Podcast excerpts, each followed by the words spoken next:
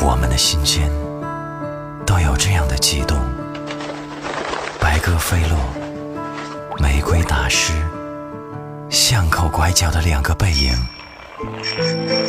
一首歌，一杯水，一个未完的结局。打开时光机，回到你要追溯的地方，听一段关于梦的故事。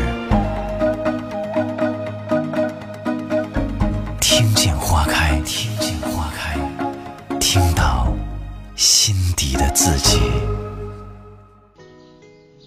在年轻的时候，如果你爱上了一个人，请一定要温柔的对待他。不管你们相爱的时间是有多久，若能始终温柔的相待，那么所有的时刻都将是无瑕的美丽。若是不得不分离，那也一定要好好的说再见。要心里存着感激和感谢，感谢那个他曾给过你一份记忆。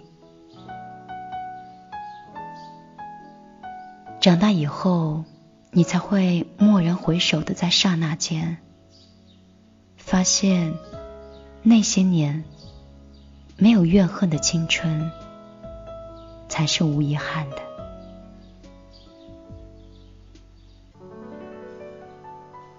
晚上好，这里是米粒的听见花开，很高兴在电波里又可以遇到此刻听节目的你。你是谁？在哪座城市里收听着米粒的心情呢？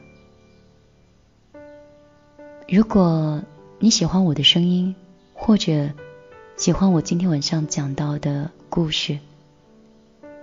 欢迎你通过你手机的微信直接搜索公众账号“米粒姑娘”，米是大米的米，粒是茉莉花的粒。直接在微信的公众账号里可以收听米粒听见花开的全部的节目。今天我在上节目之前看到了我们的公众账号里，嗯，真的有非常多的小米粒儿发来了。很多的心情，像是这位帅帅哥说：“米粒，我是无意之间刚听到《消失的爱人》那一期，感触很深。我经历了几个友谊也是这样断的，我真的很受伤。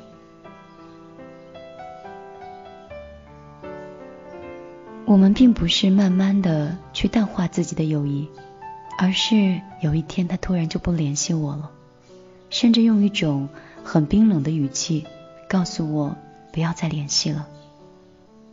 而时隔多年以后，我知道了原因，那就是一件很小的事情。但是那么多年过去了，曾经的友谊就再也回不来了。说真心的，这三次类似的经历都伤我很深。由于出于自己的自尊心的原因，我当时也不愿意去主动联系，也或者说，即使我联系，也得不到任何回复。这种感情让人很尴尬。最主要是我是男生，我这几位朋友又都是女生，我们的友情是很纯洁的，最起码我觉得我是，并且。我知道，我让他们不开心的原因，也是和爱情无关的。樊璇说：“米粒，我还是一个学生，有个问题我很困扰，不只是在假期里，在学校的时候，我都给自己制定了计划，但是好像一直都没有什么效果，是我的自制力太差了。我真的不想给自己找任何理由。”但是自己制定的计划总是完成不了，有些完成的计划给自己奖励的方法也是没有任何用处，所以我觉得我太懒惰了，就是三分钟的一个热度。我不想让我以后有遗憾，但是我就是没有办法逼自己去做自己做不到的事情，我特别痛苦。我希望从你这里得到一些建议。嗯，说到这个，我倒还真的挺有经验的，因为我就是一个比较懒惰的人，三分钟的热度，做事情有很多计划。但是总觉得计划不能完美的变成实践。嗯，跟你说一说我的家人吧。我感触最深的是从我嫂嫂开始。我哥的女朋友是重庆大学的高材生，那个时候跟我是同班同学，好像在年级里面一直都是。全年级前十，从来都没有退步过。她很漂亮，永远是女神的那种 feel，对每个人都很好。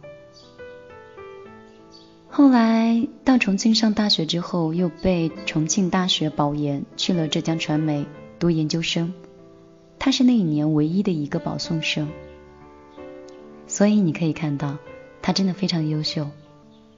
以前只是同学，没有我哥哥这层关系的时候，我跟他也是君子之交淡如水的关系。后来他和我哥哥恋爱，然后我哥就告诉我，他的成绩之所以会那么好，完全取决于他有一个非常强大的自控能力和自制能力，那这就是一个非常优秀的习惯。那个时候，我们每天早晨睡觉，如果七点钟或是七点四十是早自习，他早早的在五点钟就已经起床，吃上两口早饭，甚至是在街角买到的包子，一边啃着包子，一边就开始背英文单词。而到晚上，我们九点半下晚自习，他就会直接到我们学校里的公共学习间，学到十一点半。一直等到爸爸来接自己，才会回家。就是因为已经养成了这样的一个学习的习惯，所以他一直很优秀。当我哥跟我说这些事情的时候，当时我也是非常有感触。最后的总结，我哥说，所有优秀的人都来源于他有一个完美的习惯，而那些成绩优秀。或者是上好大学的人，并不是因为他学到了有多少，而是在那么多年的学习当中，他养成了一个良好的自控和自制的能力。那有了这种能力以后，不管他是在任何一个公司、任何一个单位，他都可以很快的去适应，并且灵活的把工作和生活完美的结合。这当然说的是比较远，说的是另外一个人。那再说近一点，就要说我，因为我和你一样，做事情三分钟热度，喜欢这样东西，对其他的东西也可以保持着好奇心，但是唯独对广播，对此刻就像我们现在聊天一样的这种感觉，我从来都没有愿意放弃过。不管是有多忙，或者是时间有多么的紧凑，我都愿意花一点时间坐在这里，和你们静静的去聊聊天，或者我在读一个故事，你觉得好像是我在给你讲故事听，但是在我看来，好像是你们陪着我喝了一杯咖啡，所以因为喜欢。当你对你喜欢的东西的时候，那就再也没有懒惰或者是放弃的这种概念了，因为你喜欢它，它从来都不是工作。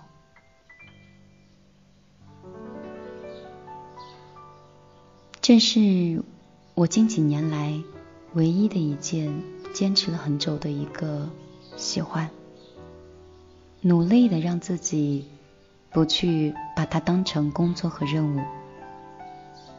那如果你每次给自己在定计划的时候，在你的心里你就觉得它是一件很复杂、很沉重的工作，那当然，在这个工作没有开展之前，你已经觉得很有压力了。那如果是一块饼，你把它分成十小块，每一天你只吃一丁丁点，而且你并不想着剩下的九块的时间，不要想的那么远，你只知道今天我只要把我手里的这些事情做好就可以了。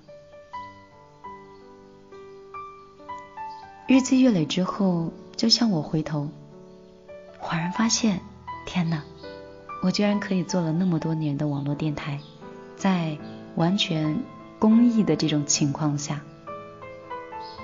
所以我觉得我还蛮佩服我自己的。那如果你现在定制的任何一个计划，你只把它当成你工作，或者是当成你生活中每天的两个小时的一个小习惯。当这个习惯雷打不动的时候，那么这些问题就慢慢不存在了。培养你的热情和你对他的喜欢度，不要去夸大他的重量，有可能会对你有很大的进步。我最近工作中也是，因为事情很多，压力很大，所以我就列了一个小纸条。因为这次回新疆。没有带笔记本，就是随身的笔记本，然后我就会把一些工作和一些呃要回到合肥要忙碌的一些事情，会记录在手机里的备忘里，然后会标记好。比如说像是今天八月五号，我就会定八月五号要完成每个商标的确立，然后包括。八月五号下午的时候，更新节目的时间是多久？和助理需要对接三十分钟的工作时间。一天我可能会完成八件事情，但是我给自己的目标只有四件，所以我很轻松的就完成了，然后事情就会达到事半功倍的效果。希望我的经验之谈。能给你带来一点点的小效果。嗯，我记得永乐的老总陈黎曾经跟我分享过一句话，他说：“一个优秀的人需要分配好自己每天工作的时间和生活的频道。”谁说工作就不能好好的生活呢？马云一天也是二十四小时。我们也是，为什么区别会这么大？好好想一下我们的时间规划。扇子妹妹说：“米粒，你能不能介绍几本书你平时看的？”很久之前我在微信上看你传过一张图片，那是你上图书馆的书吗？我看到了一本书，叫《以你自己喜欢的方式过一生》。上个星期在当当网上买了回来，然后几天就看完了，然后发现自己真的很喜欢读书，自己这两天有点上瘾，能不能介绍几本书给我看呢？嗯，你让我脑子里大概一想，我还真想不到。不过你这样吧，我帮你整理一下。过两天我就把它发到我微信的朋友圈里，你不是也在吗？到时候你可以去参考一下。这样的话，你可以一次性多买回来两本。读书是一个好习惯，继续保持哦。嗯，今天晚上呢，米粒要和你分享一个故事了。这个故事也是关于爱情的。这篇文章是来自于北苏，叫他只想和你结婚，才不是喜欢你。希望手机前的你会喜欢这篇文章。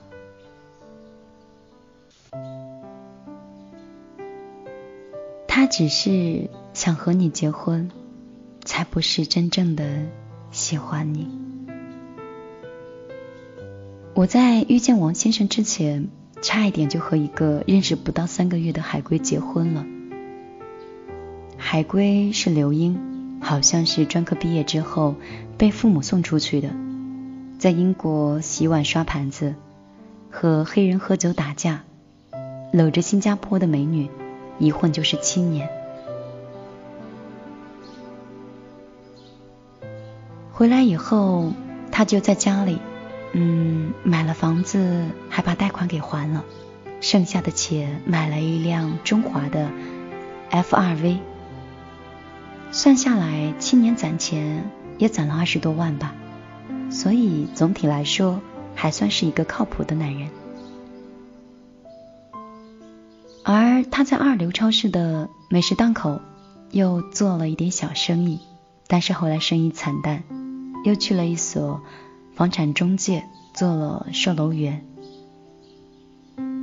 不过那个时候我答应和他在一起，不是因为他有车有房，而和他分开，也绝对不是因为他没有工作经验。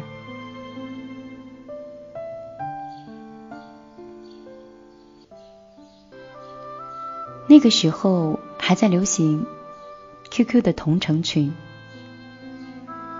我那个时候刚刚参加工作，下班之后除了窝在寝室里追追电视剧，就没有什么消遣的，然后就加了一个推荐的群。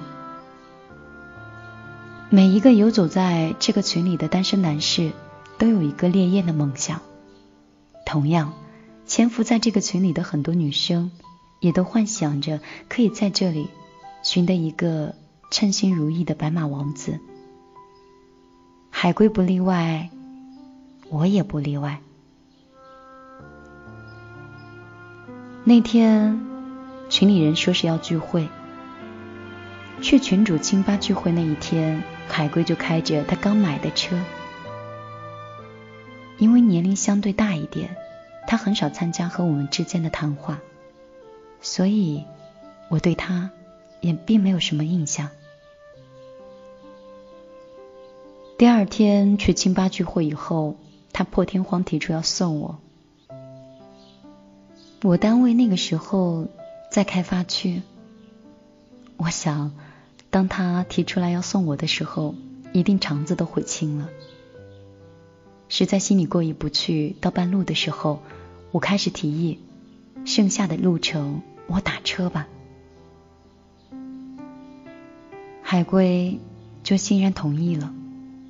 虽然是我自己执意要打车走的，但是我心里对这个人还是印象一般。因为我想，如果一个男人真的喜欢你，至少女人应该比那点油钱要重要一点吧。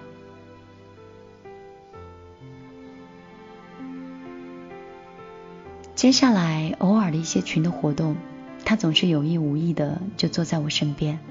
私下也会偶尔找我去聊天。那个时候刚巧在沈阳的地铁一号线开通。聚会之前，他建议我先和他到黎明广场跟他会合，然后在一起返回聚会的西餐店。当时我就想，反正那个时候也是有时间。那就顺势感受一下坐地铁的感觉吧。在一同乘坐了那班地铁之后，他顺其自然的牵起了我的手。晚上聚会后，今天想到会喝酒，所以他没有开车。他就说：“今天我没开车，就不送你回去了。”这样类似的情况还很多。有一次周末休息去他那里玩，吃完饭的时候，他特意拿了一罐啤酒喝。喝完之后又装作很尴尬的样子说：“哎呀，这次又不能送你了。”其实我真的不是那种要求很多的人，因为每一次约会我都会强烈要求我自己坐车回去。倒是他这种。明目张胆的套路，让我觉得内心产生了隔阂。有一次去杨国福的麻辣烫，在太原街附近那条小吃街里，那个时候好像是十二块钱一斤，他挑挑拣拣买了二十块钱的。我超级爱杨国福，我每次自己吃都会超过二十，更何况还和一个男人一起吃呢。那个时候那家麻辣烫是没有花卷和小饼的，因为没有主食，所以二十块钱两个人肯定吃不饱。为了避免让他尴尬，我就选择。吃慢一点，再慢一点。我很少去动筷子夹菜了。吃到最后，那个大白瓷碗里就剩下一颗茼蒿了。他看了看我，就放下了筷子。我看了看他，也把筷子放下了。因为我一直都在说我不饿，你吃你吃，我就是尝尝味道。所以。我自己都没有好意思暴露自己。出门以后，海龟就埋怨我浪费。他说：“那么大一颗茼蒿，你怎么就不吃呢？”哎呀，我都没舍得吃，太可惜了。当我听到他这样说的时候，内心也挺不是滋味的。可能那个时候的我还是属于脑残的善良，完全看不出他的本性，还真的当时就觉得自己太浪费了，应该学会遵守节约粮食的美德。认识不到三个月的时候，他提议结婚，我特别震惊的看着他，然后说：“太快了吧？”海龟说。你看，我车房都有了，都已经三十了，等不起了。我说，那要不然先见见爸妈吧。去他家那天，我特意买了一些营养品，水果、牛奶。我想着，第一次登门，多少也要拿一些见面礼吧。海龟开车来接我，我就在家附近买了一些东西。他一直说：“哎呀，不用买，买几样水果就可以了。”我说：“那怎么好？第一次去你家，怎么样也要隆重一些。”当我拎着大小包踉踉跄跄的走到超市门口的时候，他开了后备箱，人就一直坐在车里没有动。我上车没多久，他就开玩笑一样的说。你买了这么多东西，我还得让我妈给你包点红包才行。就在那一瞬间，我才发现，原来他一直说不用买，不用买，完全不是跟我客气，不是怕我花钱，而是怕我买了东西之后，他们还要给我红包。从他家回来以后，我就拉黑了他的 QQ，删了他的联系方式，也从同城群里退出来。我在想，他一定以为自己有房有车，女生就应该飞蛾扑火一样的扑向他。我来自农村，我要是能嫁给他这样的人，可能是我莫大的荣幸吧。可是怎么办呢？我就是一个有脾气的人，骨头里又藏着自己的个性，所以这样的房和车，我真的不需要啊！我不需要你有房，我也不需要你有车，我也不需要你破费大老远的来送我。我要的，只是一颗真正会爱我的心。还记得那一次暴雨席卷了我们这座城市。那天他开车路过地铁口，我赶忙主动说：“就停在这里吧，我还是坐车回去吧。”地铁还是挺快的。出了地铁，我打一个蹦蹦车就回去了。雨这么大，你开车也不安全。那个时候，我多想听他说一句：“这么晚了，下这么大的暴雨，你一个人坐陌生人的车，我也不放心。”可是事与愿违，他把车立刻就停在了地铁口。其实那个时候，不管他在说什么，我都会坚持坐地铁。那个时候。哪怕是他虚情假意的客气一下，我的内心都会好很多。很可惜，这个人连讲话都不敢说。一直到现在回想的时候，我才明白，其实他根本就不喜欢我，只是年龄大了，想找一个人结婚而已。记得在一个人的书里有看过这样一句话，说大概所有说不清的顺其自然，到最后都有说得清的分道扬镳。真正是因为爱想和你结婚的人，才不会是一个顺其自然就牵手，又是一个顺其自然就结婚的人。而那个人，每一次牵起你的手，都应该是因为他有多喜欢你。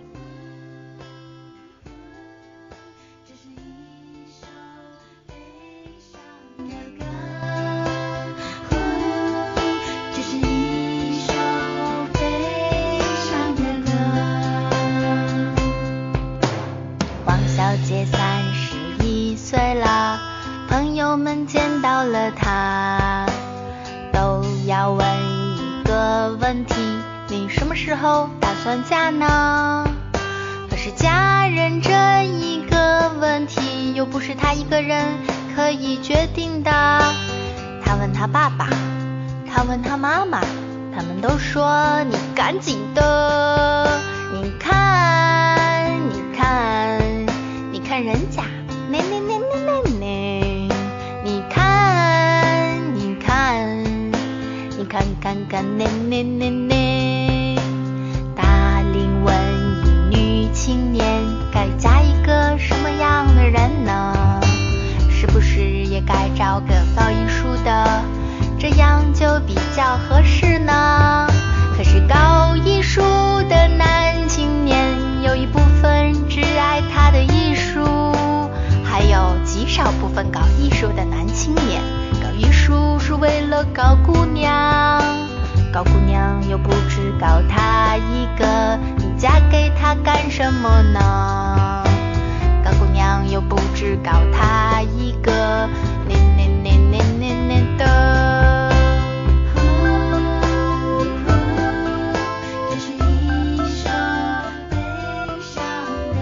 是一首悲伤的歌，来自于嗯少女一辈的大龄文艺女青年之歌。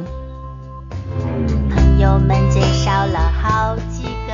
今天晚上的听见花开米粒的睡前故事就为你讲到这里了。如果你喜欢，欢迎你订阅我们的微信的公众账号米粒姑娘，也可以直接把你的故事和心情直接发送到米粒的个人微信。我的个人微信是幺幺幺九六二三九五八。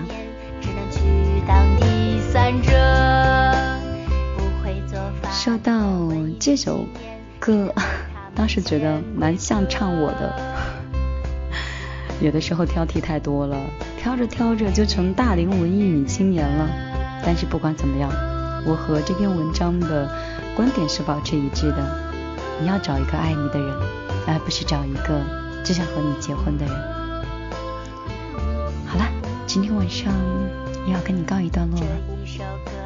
那我们隔一天，明天见喽。哦，对了对了，忘了跟你补充一下了。明天我已经在去库车的路上了，就是开车一路往南疆走。如果你想看风景，记得到微博里去找我，个人微信也有，这次应该有眼福了。非常的好吃的，面面面面面面面。